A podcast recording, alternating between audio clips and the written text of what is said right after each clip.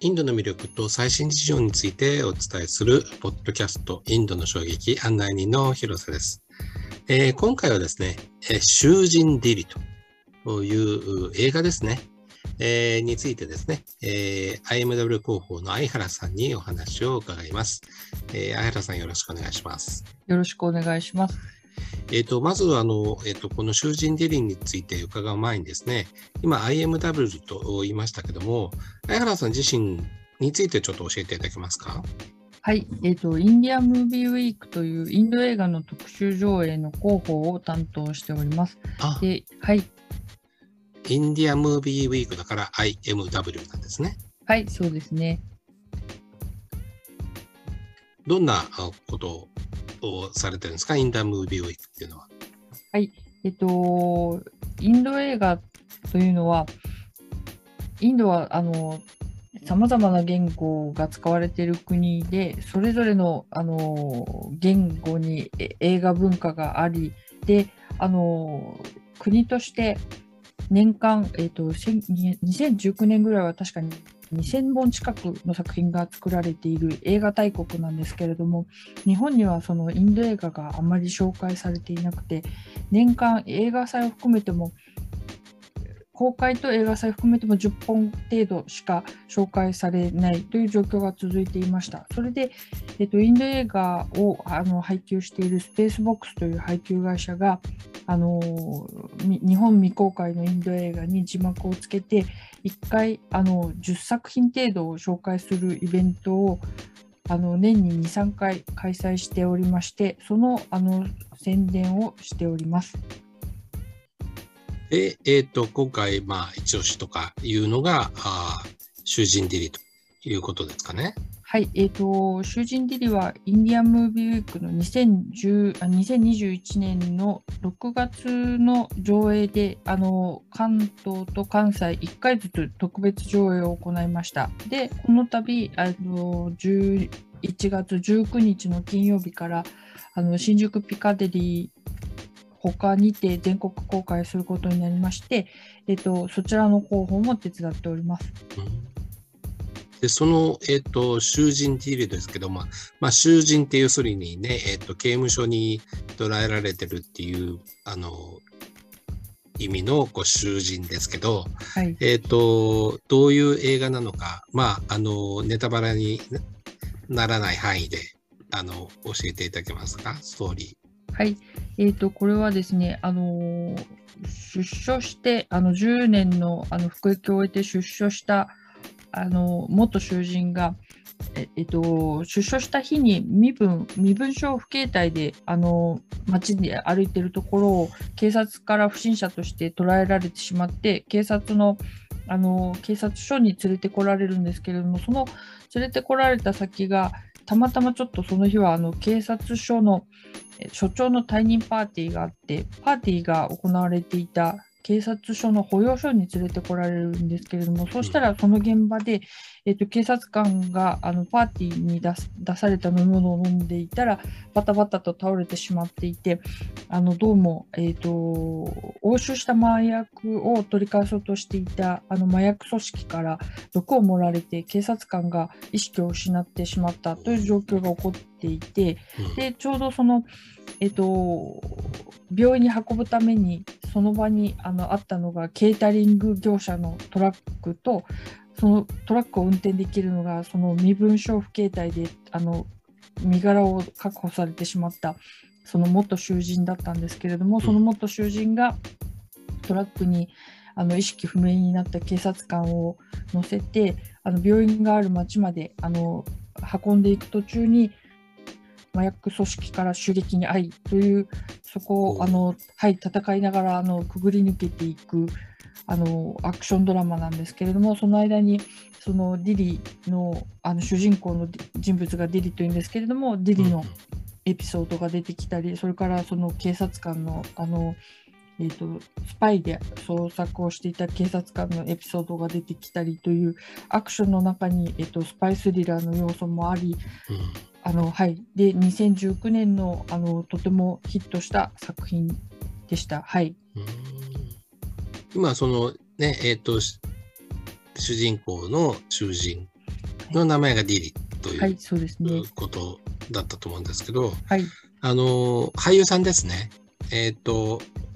どんな人なんですか、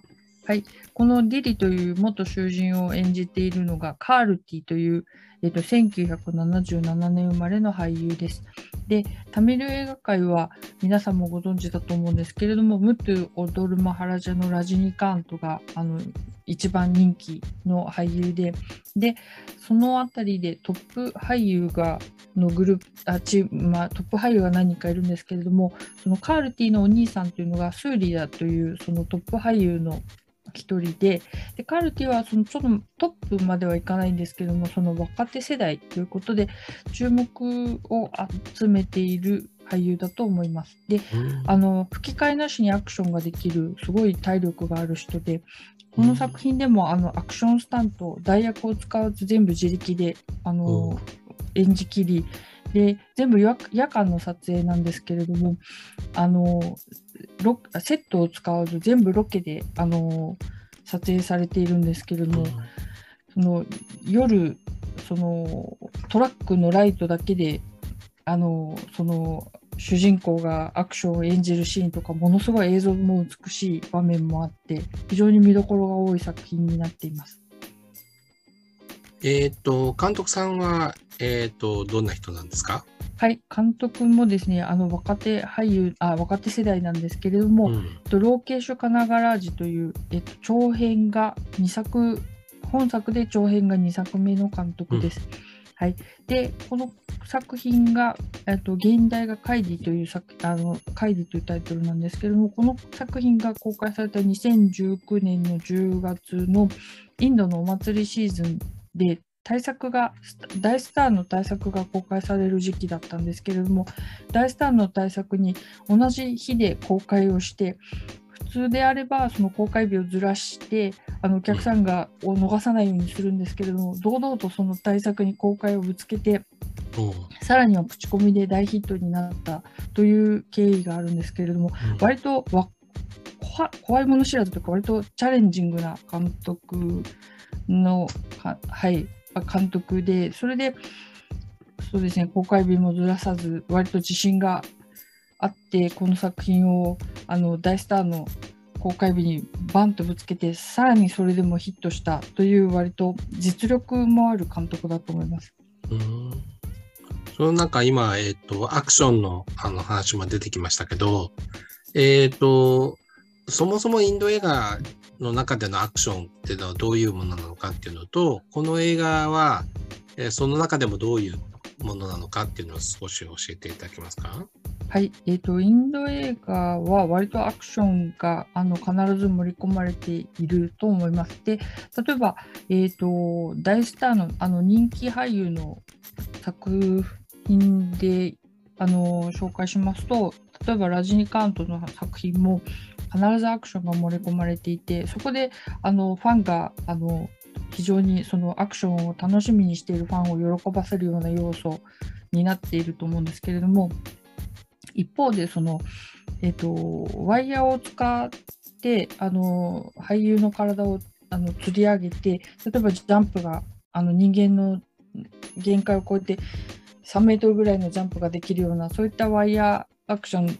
を使って撮ってる例があるんですけれども結構そのワイヤーアクションがオーバーな感じで撮られてる作品っていうのが過去は結構多かったような気がするんですけれども囚人ディにも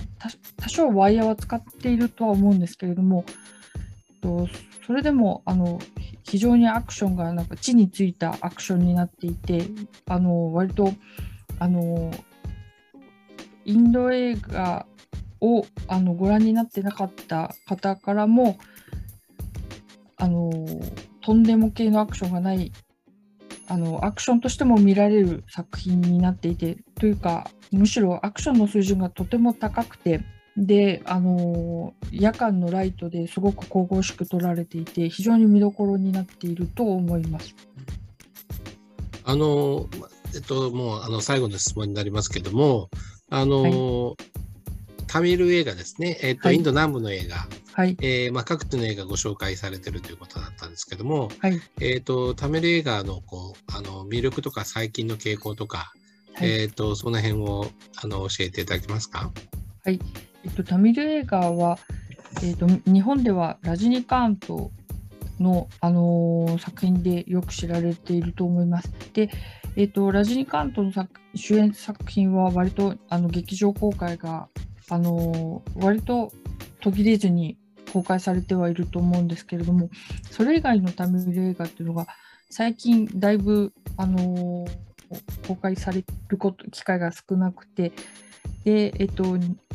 これの前にあのラジニカント主演作以外ので公開されたタミル映画っていうのが2014年に公開された、えっと、ビクラムという俳優が主演の「神様がくれた娘」という作品だけでした。で非常にこの数年のタミル映画は面白い作品が増えていたんですけれども、日本ではあまり公開されることがなくてで、えっと、タミルタミルナード出身で日本であの働いていたインド人がその母国の映画を日本でもあの自分たちが見たいということであの権利を買い付けて日本で自主上映会をしていたんですね。でそういうグループが結構5年ぐらい前に4つぐらいうんあでで今ちょっと減ってしまったんですけれども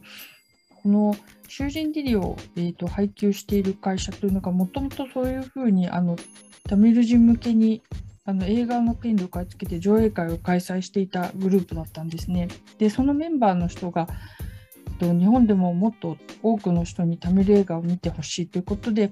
最初タミル映画を中心にそういうあの上映会をしていたんですけれどもだんだんヒンディー映画ですとかあとカンナダ語の映画を上映したりですとかそういう機会があのそのインディアムービーグウィークという特集上映であの紹介してきましてであのそうですね今後はあの日本で上映機会が少なかったタミル映画も劇場公開にできたらということであの上映するのがこの「囚人ディリ」になります。で日本でインド映画というとあの北インドのあのムンバイをで作られるあのヒンディー映画ボリウッドとも呼ばれるヒンディー映画をイメージする方が多いんですけれどもタミル映画は非常にあのストーリーが練られていてあの映画好きな人たちが多いのでものすごく映画文化が充実しているように私は感じています。でこの何年間かものすごい面白い作品が増えていてなんですけれどもあまりあの映画配給会社から注目を集めていなかったからかタミル映画があの日本で公開される例がすごい少なくてで DVD だけであれば非常に面白い作品が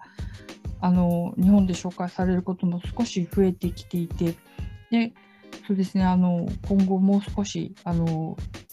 タミル映画ですとかあとテルグですとかマラヤーラムとか南インドの映画がもっと紹介されていったらなと思っています。はい、わかりました。どうもありがとうございました。ありがとうございました。